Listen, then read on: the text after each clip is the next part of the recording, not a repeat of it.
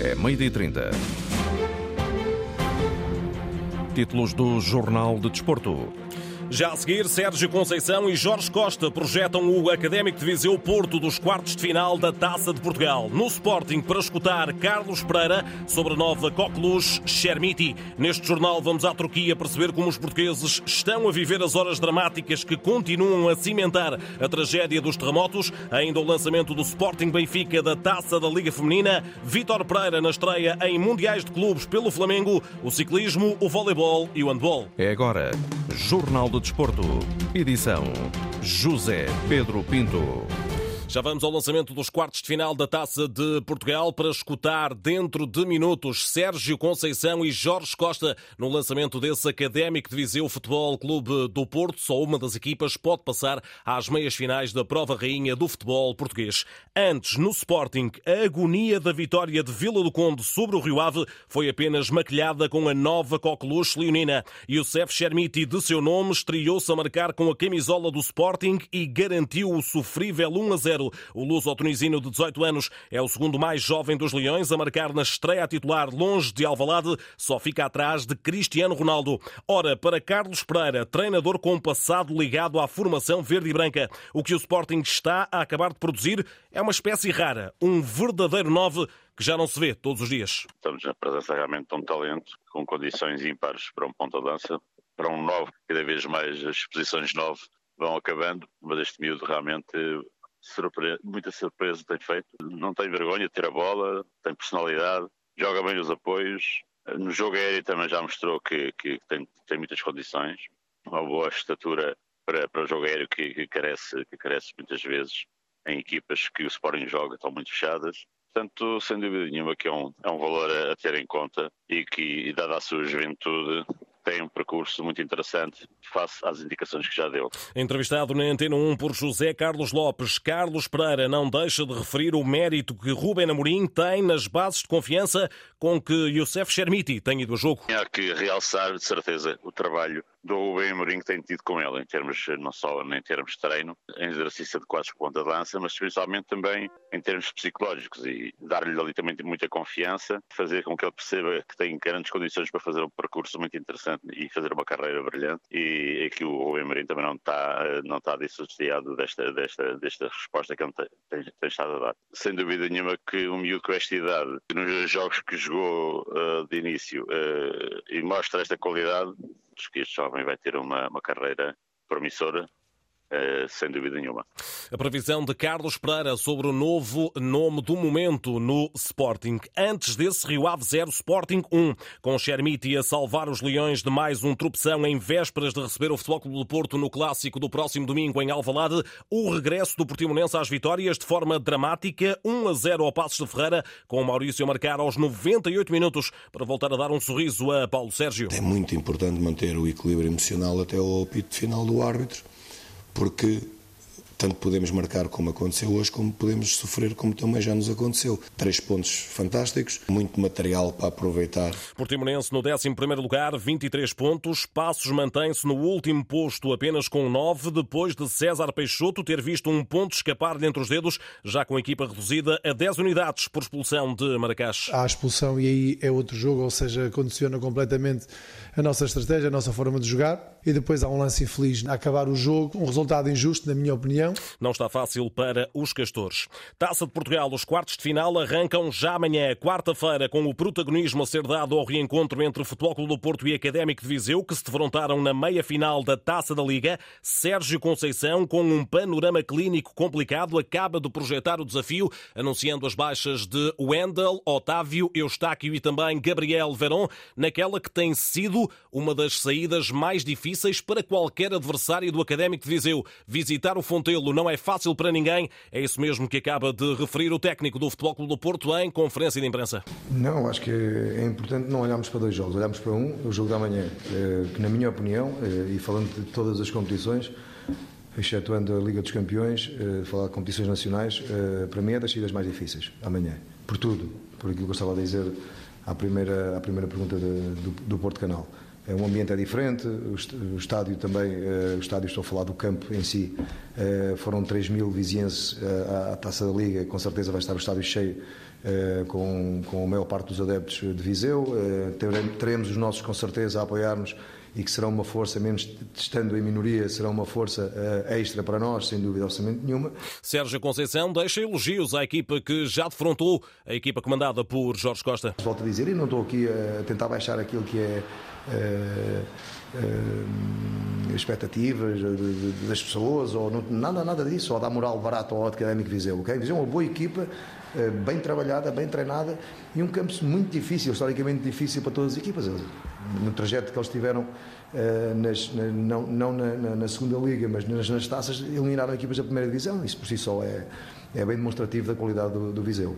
Por tudo isto, será um Dragão em alerta máximo nesta eliminatória da Taça de Portugal. É uma equipa que tem muitos jogadores que podem uh, jogar na, na, Primeira Liga, sem, sem, sem dúvida absolutamente nenhuma, e depois tem. tem uh, está num. Apesar da derrota com o Moreirense no último jogo, Uh, tem um trajeto com, com o Jorge e com, com a sua equipa técnica que, que nos deixa um, e aquilo que foi preparado para, para a meia-final da Taça Liga, olha, dissecamos ao máximo o Viseu e é uma equipa uh, que nos deixa alerta e se não tivermos alerta um, e, e, formos fiéis àquilo que, que, que nós somos uh, como equipa, vamos ter muitas dificuldades amanhã, não tenho dúvida absolutamente nenhuma. Agora o jogo, um, o jogo depende daquilo que nós fizemos em campo. A verdade é esta, porque somos uh, somos favoritos, uh, assumimos essa responsabilidade de, ser, de, sermos favoritos, agora temos de demonstrar isso dentro do campo. É? Favoritos, detentores da taça de Portugal, os Dragões terão de estar nos píncaros, assinala Sérgio Conceição. Se nós não tivermos o nosso melhor, uh, e olhando ao nosso histórico e a tudo aquilo que somos nós como equipa, dessa boa agressividade que temos de ter, dessa intensidade, dessa, dessa capacidade hum, de disputar os duelos de uma forma muito forte. E os duelos, estou a falar de duelos ofensivos e defensivos, e quem fala em duelos não é andarem à porrada, nem nada disso, mas sim uh, um simples drible de um ala sobre o lateral adversário é um duelo ofensivo e que é importante ganhar esses duelos. Ou seja, uh, estamos preparados para todos os momentos do jogo, sermos uma equipa uh, forte. Eh, porque se não for assim vamos ter dificuldade. Sérgio Conceição, há instantes em conferência de imprensa. Do Olival viajamos até Viseu, onde Horácio Antunes, Jorge Costa também já falou aos jornalistas sobre o reencontro com o Futebol Clube do Porto e com Sérgio Conceição. Vamos ouvir a reportagem do Horácio Antunes, ele que acompanhou a conferência de imprensa de Jorge Costa. O treinador do Académico de Viseu espera um jogo desafiante depois da derrota para a Taça da Liga frente ao Futebol Clube do Porto. Sim, jogo desafiante, especialmente para, para nós. O segundo jogo da época contra, contra o Floco do Porto, uh, num jogo em que, que eu espero que, que tenhamos aprendido uh, com aquilo menos bom que fizemos no, no jogo da taça da, da Liga. Jorge Costa espera cometer neste jogo menos erros e fazer um bom jogo perante os adeptos a quem quer proporcionar um bom espetáculo. Bom, bom para nós, bom para a cidade, bom para, para os adeptos num relevado que já está, que já está bom, portanto, um, à espera de um, de um, bom espetáculo e que possamos, uh, honestamente, cometer menos erros e que, e que o jogo da taça da Liga nos tenha servido de alguma forma de, de lição para que, exatamente aquilo que eu disse na taça da Liga, para que uh, possamos, possamos crescer. A percentagem do Académico de Viseu é menor do que a do Futebol do Porto, mas Jorge Costa espera vencer. Em primeiro lugar, isto, isto é clarinho como água, eu gostava muito de sair daqui com uma vitória e com uma passagem à, à fase seguinte. Uh, e, e, e, este meu discurso não é um discurso de, este é um discurso de, de ambição de, de, alguém que quer fazer, que quer continuar a fazer história. Uh, independentemente, e é preciso percebermos, nós, isto é, é clarinho como água. A pressão neste momento está toda do lado do Futebol do Porto. Uh, nós não temos pressão zero, não temos nada.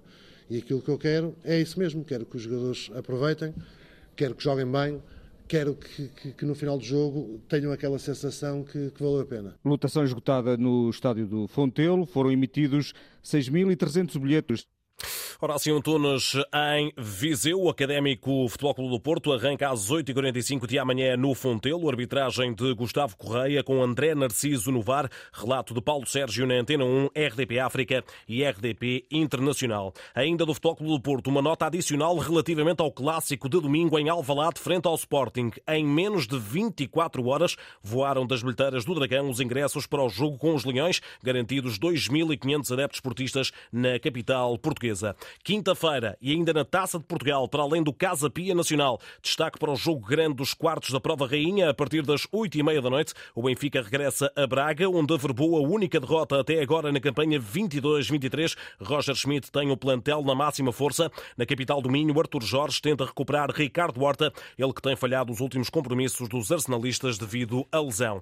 A Liga Portugal decretou um minuto de silêncio em memória das vítimas dos violentos terremotos que atingiram a Turquia. Homenagem que irá marcar os jogos da Primeira e Segunda Ligas no fim de semana. Entretanto, são já mais de 5 mil as vítimas mortais desses violentos terremotos que atingiram solo turco, onde atuam vários futebolistas portugueses que se têm ajudado entre si da melhor forma possível. Tudo contado na Antena 1 pelo luso-angolano Freddy, ele que atua no Antalya Sport. E alguns colegas meus, pessoalmente aos, aos que estavam em cidades que foram afetadas, e aquilo que eles me passaram. Gostou muito ouvir, né, porque pessoalmente o Ruben, ele descreveu-me o que ele passou, que teve que saltar da, da janela da casa dele. As paredes começaram a rachar e depois, por exemplo, o Duatsu, que estava desaparecido e também tinha lá treinadores que tinham sido meus treinadores e gostou muito e, e depois o abalo de todos os pessoal que trabalham comigo no clube também por terem famílias e, e toda, toda a gente aqui apreensiva com a situação. Antália, a algumas centenas de quilómetros do epicentro do violento sismo de ontem, sentiu as zonas de choque. Não sendo a cidade, ainda sentiu-se um pouco. Por exemplo, o Wilson Eduardo, ele está, a, a nossa cidade é a mesma, mas pronto, é um distrito diferente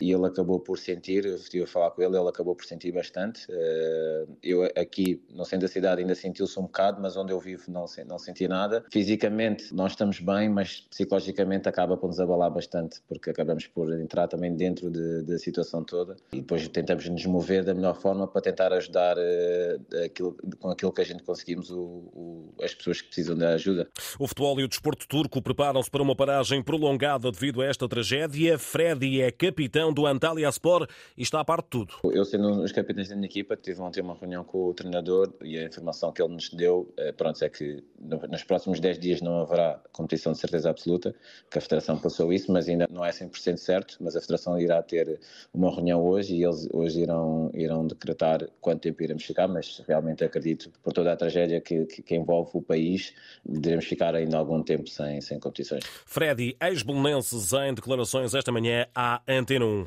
No futebol feminino, amanhã as decisões rumo à final da Taça da Liga. O Benfica, que esmagou o Sporting na primeira mão das meias finais por 4-1, visita Alcochete, mas a treinadora das Águias, Filipa Patão, não se fia na margem folgada face às Leoas. Não há jogos iguais, uh, partimos ali com vantagem, no entanto é um jogo que nós temos os nossos objetivos, os nossos objetivos não passam por aguentar a eliminatória, passam para fazermos mais uma vez aquilo que, que se impõe ao Benfica, que é procurar a vitória.